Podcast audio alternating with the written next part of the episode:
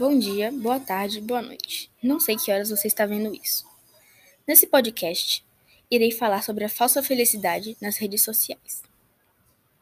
A sociedade está sempre em busca da felicidade e constantemente queremos conquistar coisas que nos fazem felizes, como ter dinheiro, sucesso, amigos e uma boa relação amorosa. Nas redes sociais, as pessoas estão sempre muito felizes, viajando ou saindo com os amigos. Percebemos que na maioria das publicações as pessoas estão compartilhando sua felicidade, o que pode gerar diversos sentimentos nas pessoas que a veem, como inveja por não ser quem está postando, ou, ou raiva pelo mesmo motivo, e também tristeza, tanto que algumas pessoas podem chegar a ter depressão.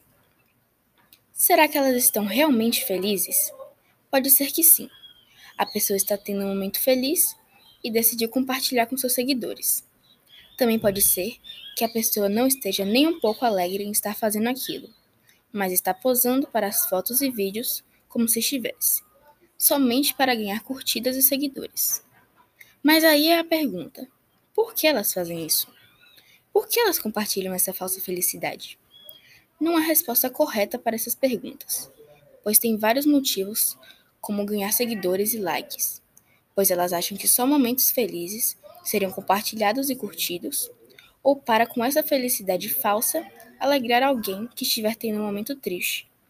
Porém, isso pode ter o efeito contrário. Existem também os biscoiteiros, como são chamados na internet, as pessoas que fazem tudo por atenção, que se aproveitam de um momento triste, que às vezes nem aconteceu de verdade, para ganhar fama. Nós devemos começar a mudar essas atitudes para que se normalize a realidade onde todos têm problemas.